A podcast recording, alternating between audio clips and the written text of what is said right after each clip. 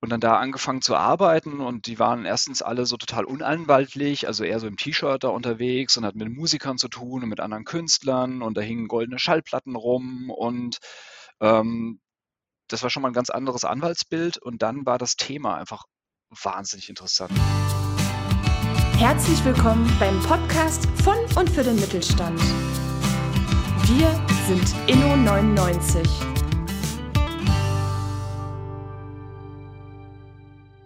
Herzlich willkommen bei Zukunft Mittelstand. Ich bin Felix Aschenbrücker und zu Gast habe ich heute Christian Koch. Christian Koch ist Partner bei Kliemen Karpenstein und Partner. Er ist äh, Rechtsanwalt und Fachanwalt für IT-Recht und Urheberrecht und beschäftigt an, sich ansonsten sehr viel mit Medienrecht, mit Datenschutz und vor allem auch über das Thema soll es heute vor allem auch gehen. Hallo Christian, herzlich willkommen. Hallo Felix, vielen Dank für die Einladung. Ich freue mich da zu sein.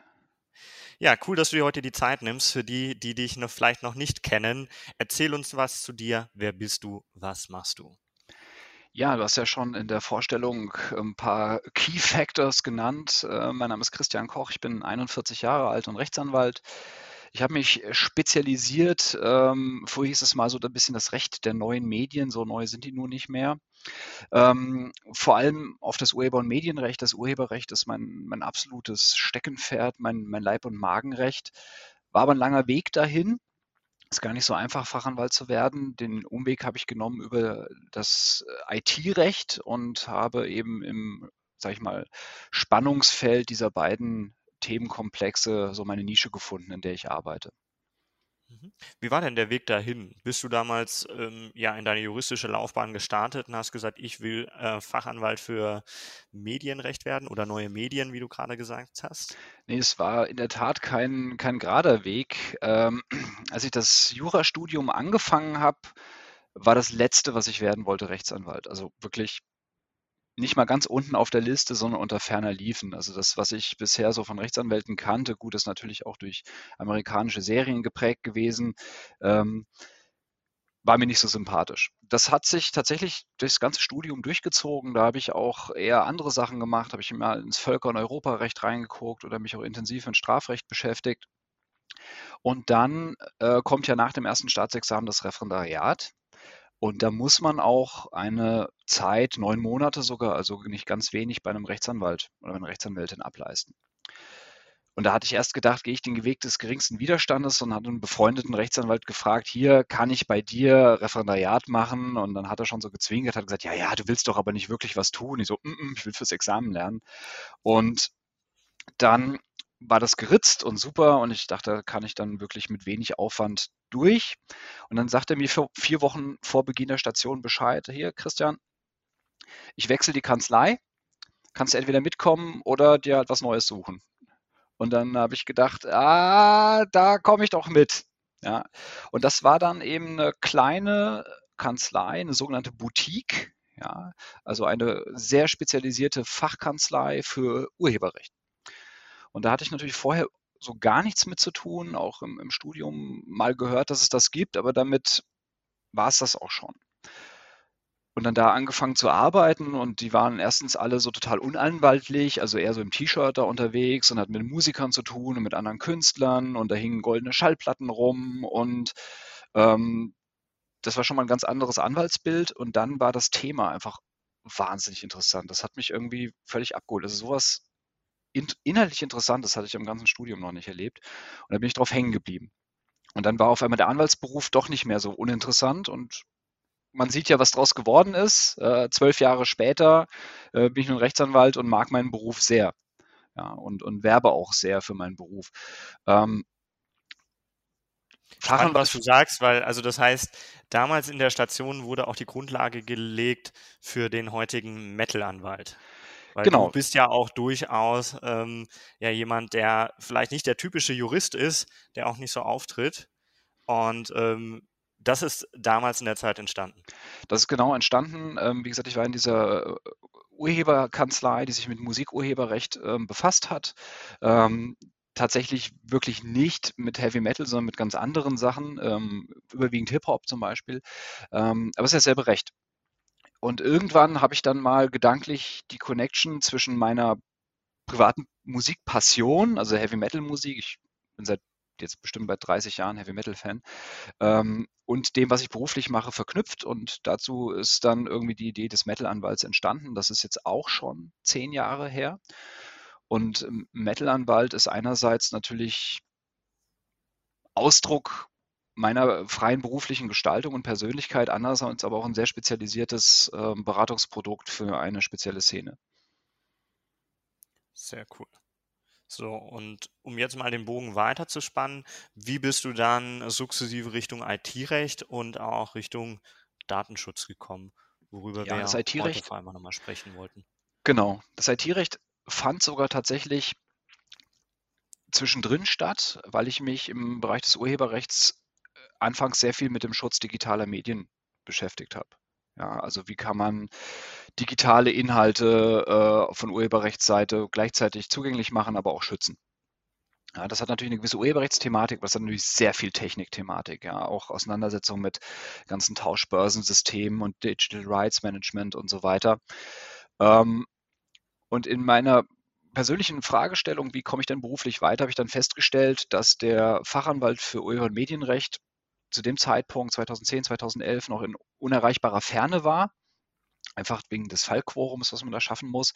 Aber der Fachanwalt für IT-Recht äh, doch einfacher, also der näher lag. Und dann habe ich einfach die Chance beim Schopf ergriffen und habe mich da für einen Fachanwaltslehrgang angemeldet und eben gemacht und da festgestellt, dass da neben dem, was ich irgendwie schon mache, so ein bisschen technikaffin und begeistert bin ich ja schon, noch sehr viele andere Themen sind und eins dieser Themen im Rahmen des IT-Rechts ist immer schon auch das Datenschutzrecht gewesen, so dass ich dann auch schon 2011, 2012 angefangen habe, mich mit dem Datenschutzrecht beschäftigen, wobei ich aber auch da sagen muss, war das kein gerader Weg. Das war für mich immer so ein bisschen das hässliche Kind im IT-Recht. Ja, das, das mochte ich nicht. Das lag aber auch daran, dass das Bundesdatenschutzgesetz, das alte Bundesdatenschutzgesetz, so unfassbar sperrig war und ähm, so schwer zugänglich, sehr lange Normen, fast schon wie im Steuerrecht und die zentrale Anspruchsgrundlage irgendwie in Paragraph 28 Absatz 2 links unten versteckt. Ja, ähm, das war sehr schwer zu handeln und es war vor allem auch ein zahnloser Tiger. Ja, also man, Datenschutz war, es war da, es war gefordert, es war wichtig, aber kein Mensch wusste, wie es geht und es haben sich auch die wenigsten dran gehalten. Ja. Und ähm, ja, was hat sich da geändert? Weil Datenschutz ist ja für viele heute auch immer noch ein ähm, ja, unliebsames Thema, würde ich mal sagen. Ich meine, wir haben vor ein paar Jahren ähm, mit der DSGVO da Schritte nach vorne gemacht, ähm, hat aber, glaube ich, auch an vielen Seiten für mehr Verwirrung gesorgt, als dass es merklichen Benefit gebracht hat. Zumindest das, was man vielleicht im ersten Moment wahrnimmt. Ähm, und auf der anderen Seite sind wir aber auch mit Themen konfrontiert wie im ähm, US Privacy Shield, was ja auch seit letztes Jahr irgendwie ähm, sehr viel Unsicherheit für alle Cloud-Anwender ähm, schafft. Von daher, wie hat sich deiner Meinung nach das ganze Thema Datenschutz verändert? Was war früher ähm, der Fall? Wie sieht es heute aus? Ja, also wir haben ja tatsächlich in Deutschland schon eine sehr lange Rechtstradition im Datenschutzrecht, seit den 70ern genau zu sein. Hier, hier in Hessen, wo wir sitzen mit unserer Kanzlei, äh, ist im Prinzip die längste Datenschutztradition in Deutschland, schon seit 1970, um genau zu sein. Ja, es ist jetzt alles nicht so ganz neu. Es war aber so, dass das Datenschutzrecht allein vom Konstrukt her schon immer sehr streng war in Deutschland. Und das hat natürlich auch insbesondere im europäischen Markt oder im, im europäischen Marktumfeld ähm, gerade in den letzten Jahren zunehmend für Wettbewerbshindernisse gesorgt.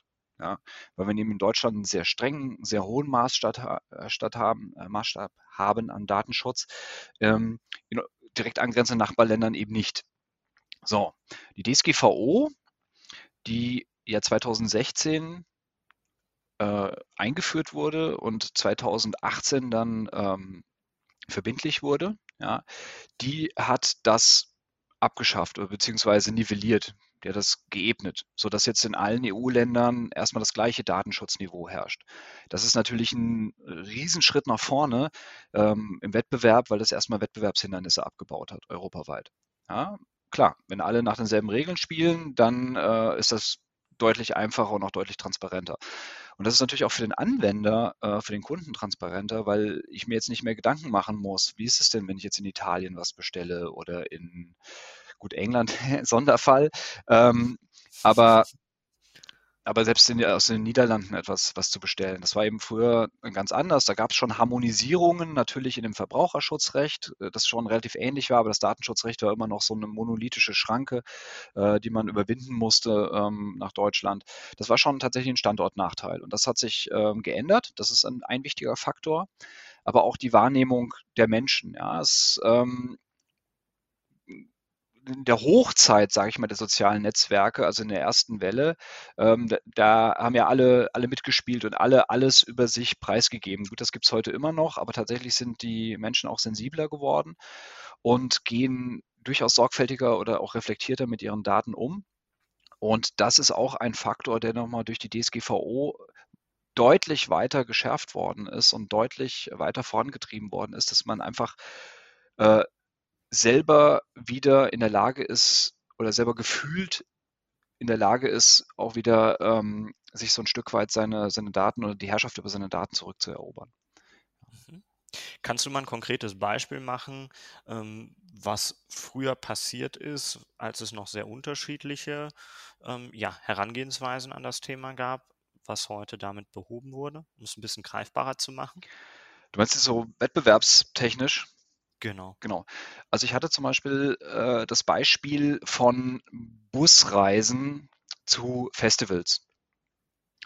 Da hatte ich äh, als eine Mandantschaft eine deutsche Firma, die hat ähm, Busreisen zu Musikfestivals angeboten. Ja, wo auch schon die Busreise dann so ein Anfahrtsspaß ist. Und die hatten direkt einen Mitbewerber aus den Niederlanden. Und ähm, das deutsche Unternehmen gab es schon eine Weile, der Niederländer war relativ frisch und der hat ähm, quasi die Reisen zu denselben Festivals angeboten. Das funktioniert eben so, dass dann so ein Bus auf verschiedene Städte abklappert und man dann da irgendwo zusteigen kann. Genau. Ähm, deswegen ist es letztlich egal, wo der startet. Nun war es aber so, dass ähm, mein Mandant als deutsches Unternehmen sehr starke ähm, Auflagen da auch erfüllen musste, auch natürlich was die, die Kundendaten angeht und so weiter, während der äh, niederländische Mitbewerber das eben nicht tun musste in diesem Umfang und deswegen quasi das gleiche Produkt viel günstiger anbieten konnte. Ja. Und das war eben auch Teil das, äh, also Teil, Teilproblem, natürlich waren da noch andere Anforderungen, aber Teilproblem war eben auch die Umsetzung von einem vernünftigen Datenschutzregime, ja, was dafür sorgt, dass eben die Kundendaten äh, sauber verarbeitet sind, sauber verwahrt sind und ähm, da hat sich direkt schon Wettbewerbsnachteil direkt gezeigt, ja. Okay. Ähm, ich kann mir noch nicht so ganz genau darunter vorstellen, warum hier in dem Fall Datenschutz auch direkten Impact auf den Preis hat. Hat man dann selber noch als Niederländer mit den Daten arbeiten können und konnte dadurch dann ähm, günstigere Preise anbieten oder was war hier genau der Kontext? Es war, dass man, dass man äh, hinsichtlich des Datenschutzes sehr viel vorhalten musste. Also schon damals, und das ist in der Tat ein Punkt, es hat sich nämlich durch die DSGVO gar nicht so viel geändert inhaltlich. Ja. Ähm, dass man schon, schon vor DSGVO-Zeiten, und das war jetzt gar nicht so viel früher, das war 2014, 2015, ja, ähm, damals schon größere Anstrengungen machen musste, was natürlich die komplette äh, Compliance und Datenschutzkonformität angeht, was, was Backups angeht, ja, was Schulung des Personals angeht. Das sind ja alles Kostenfaktoren. Und wenn die nicht da sind, sprich aus der Kalkulation rausfallen, dann kann ich natürlich auch mein Endprodukt günstiger anbieten. Das jetzt mal mhm. ganz verkürzt dargestellt. Okay, das macht Sinn.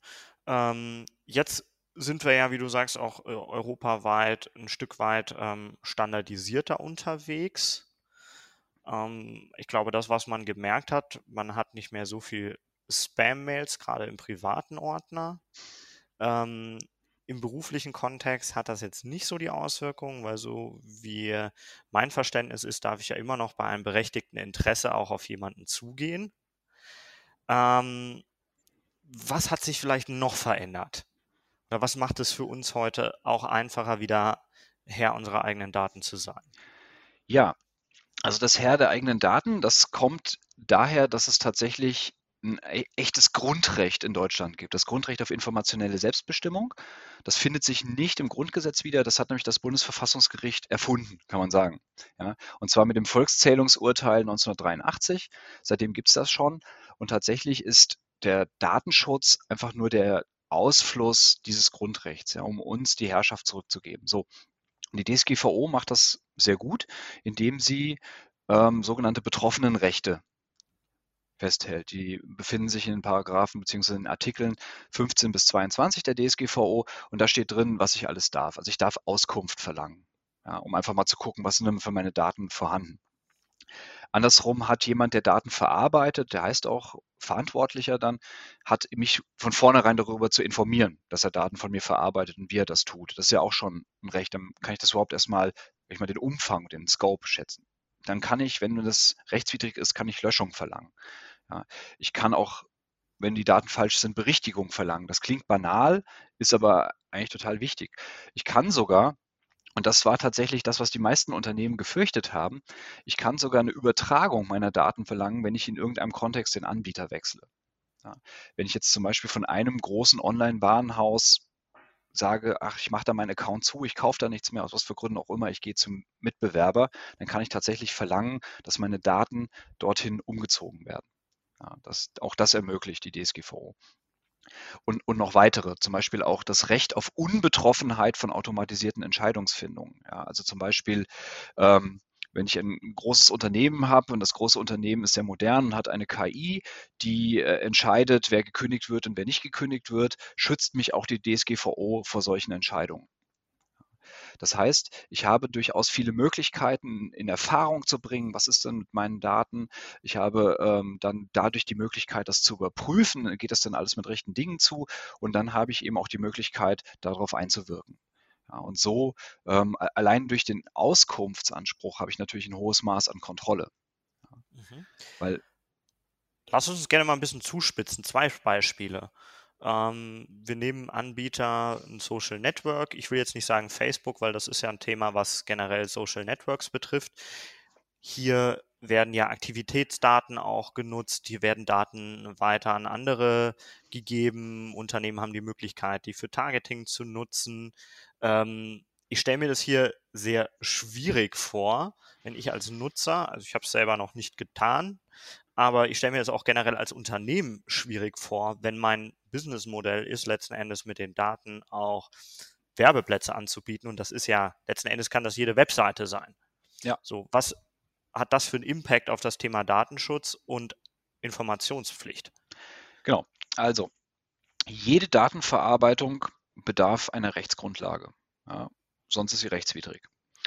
Und alle Rechtsgrundlagen finden sich abschließend in Artikel 6 Absatz 1 DSGVO. Es gibt genau sechs Rechtsgrundlagen. Das heißt, jede Datenverarbeitung, egal welche, muss mindestens eine, können auch mehrere sein, mindestens eine dieser Rechtsgrundlagen auf, äh, auf eine dieser Rechtsgrundlagen gestützt sein.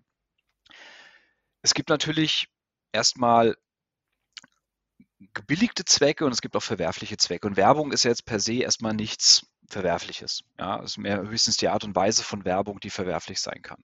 So, ähm, das heißt, wenn ich ein Unternehmen bin, das eben auf in irgendeiner Form auf Datenauswertung und darauf spezialisierte ähm, Werbeansprachen spezialisiert ist, dann muss ich eben mir mal mein Produkt angucken und dann eben mir ein paar Fragen dazu stellen lassen, wie ich das datenschutzkonform ausliefern kann. Ja, also welche von den Anspruchsgrundlagen und den Rechtsgrundlagen für mich in Frage kommen. Du hast schon angesprochen, da gibt es das berechtigte Interesse. Ja, das ist eine Neuerung der DSGVO, dass das eingeführt wurde, ist das berechtigte Unternehmensinteresse. Das ist eine Rechtsgrundlage und das ist eine, eigentlich eine tolle Rechtsgrundlage, weil man damit super viel machen kann. Ja, das setzt bloß voraus, dass man sich mal einmal wirklich hinsetzt und damit auseinandersetzt, weil dann muss man eine Interessenabwägung machen. Man muss eben schauen, überwiegt das Interesse des Unternehmens, das berechtigte Interesse Unternehmens, unterliegt das, überwiegt das die äh, Folgen für den Einzelnen. So. Und wenn man diese Interessenabwägung gemacht hat, dann kann man sich die auch in Ordner packen und in eine Schublade und dann kann man damit arbeiten. Das ist eine Möglichkeit. Ja. Es gibt natürlich noch andere. Man kann es auch auf einer Einwilligung basieren, eine Datenverarbeitung. Wobei Einwilligung, das war früher im alten Datenschutzrecht das Allheilmittel, das ist jetzt mittlerweile ein eher sehr schwieriger Erlaubnistatbestand. Ja. Aber mit dem berechtigten Interesse zum Beispiel kann man sehr viel arbeiten. Und in der DSGVO gibt es nicht nur Artikel, die ähm, was verbindlich regeln, sondern es gibt auch sogenannte Erwägungsgründe. Das ist sehr schön gemacht, weil diese Erwägungsgründe erzählen uns noch ein bisschen den Hintergrund, was der EU-Gesetzgeber damit eigentlich erreichen wollte. Und in diesen Erwägungsgründen findet sich unter anderem auch, das ist Erwägungsgrund 147, ähm, dass Werbung zum Beispiel ähm, auch Werbung per E-Mail, also durchaus ein völlig legitimes Unternehmensinteresse sein kann. Ja.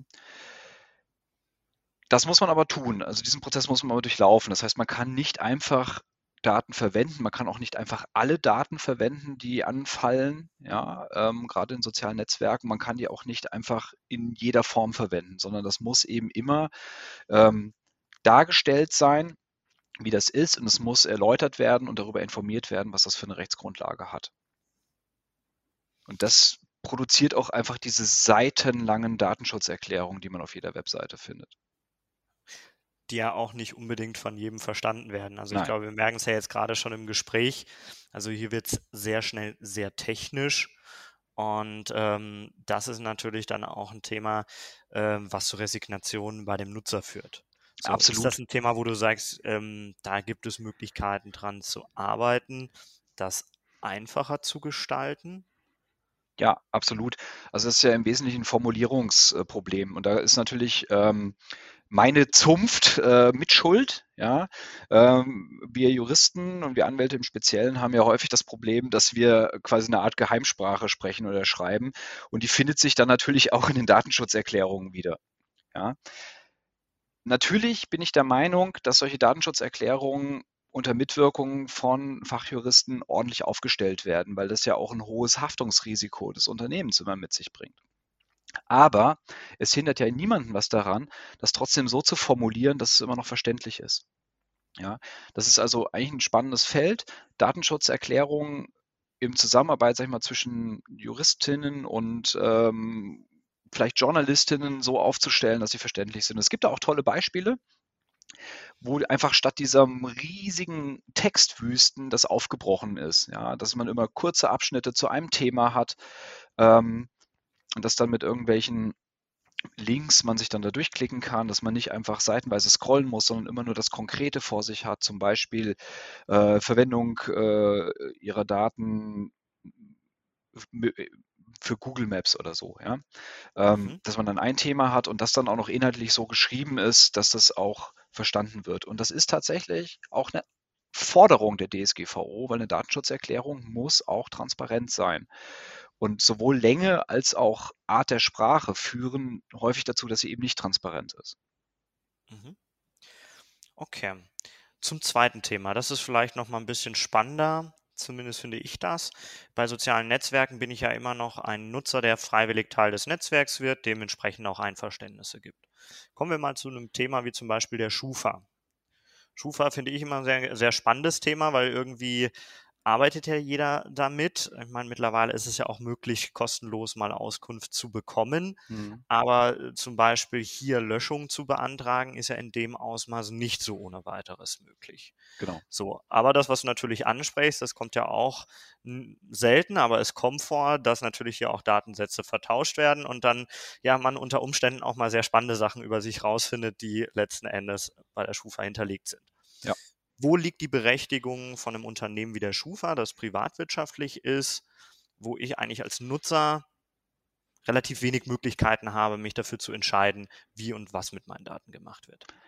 Ja, auch das ist tatsächlich unter dem berechtigten Unternehmensinteresse, also nach Artikel 6 Absatz 1 Buchstabe F DSGVO zu äh, summieren. Ja, ähm, was noch in Frage käme, wäre vielleicht ein Vertragsverhältnis, aber eigentlich habe ich oder auch du ja gar keinen Vertrag mit der Schufa, also dass die Schufa das nicht drauf stützen kann. Den Vertrag hat dann möglicherweise die Bank oder der äh, Telefonanbieter oder so, ja.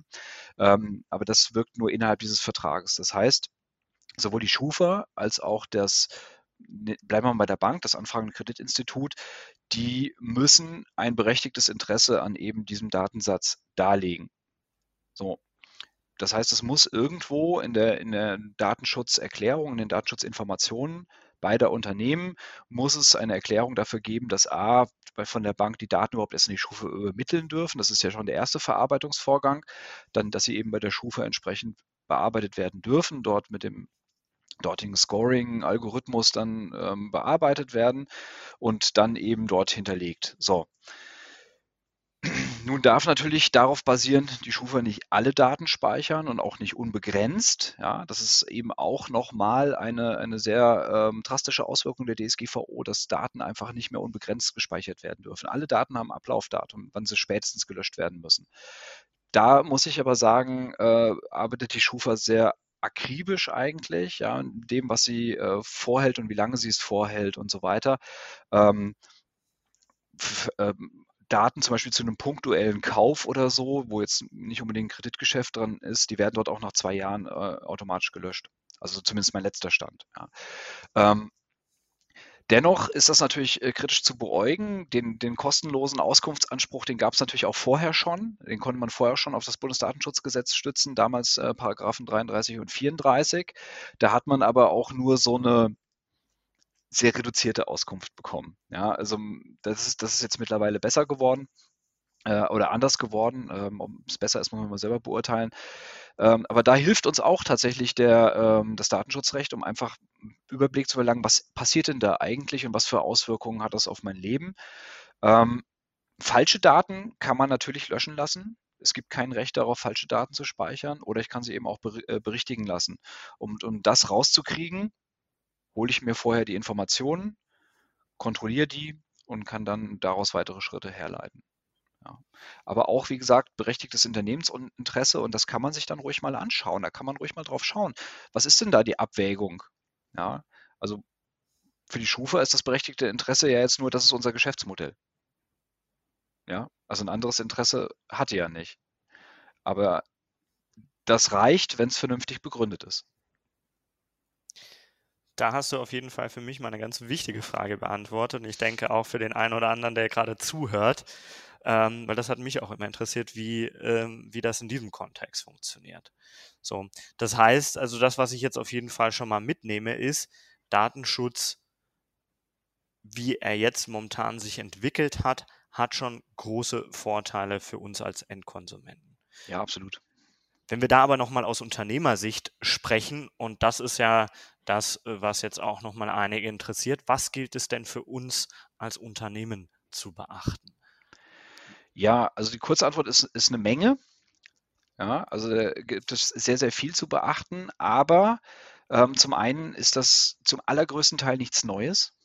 Das ist schon die ganze Zeit zu beachten gewesen. Äh, die DSGVO hat es nur mit drastischeren Rechtsfolgen belegt. Ja, deswegen wird es eben auf einmal ernst genommen.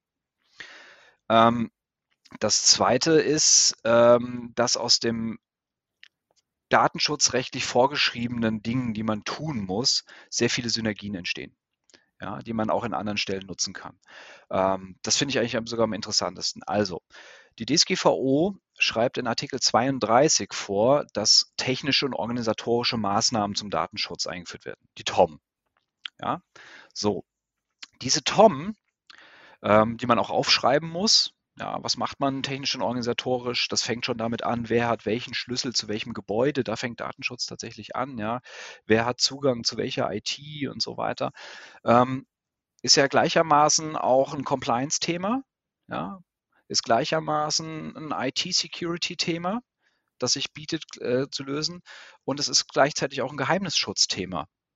Ja, das heißt, die organisatorischen, die technischen organisatorischen Maßnahmen, die mir quasi das Datenschutzrecht gebietet einzuführen, die brauche ich an anderer Stelle oder die sollte ich an anderer Stelle sowieso auch gleichzeitig machen. Das ist also quasi eine gesetzlich vorgegebene Chance, ja, einfach auch mal ähm, die, die IT-Security und auch den Geheimnisschutz in meinem Unternehmen von Grund auf zu hinterfragen und neu aufzustellen.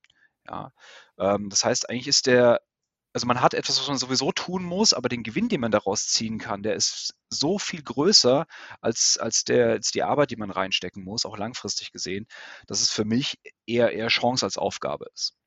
Ja.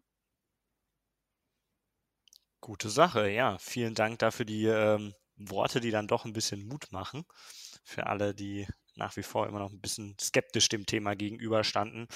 Ähm, aber im Großen und Ganzen, glaube ich, ähm, hast du uns heute auf jeden Fall auch gezeigt, wo wirklich Chancen liegen und wie man auch mit dem Thema umgehen sollte. Und vor allem auch, warum es so wichtig ist, sich mit dem Thema auseinanderzusetzen.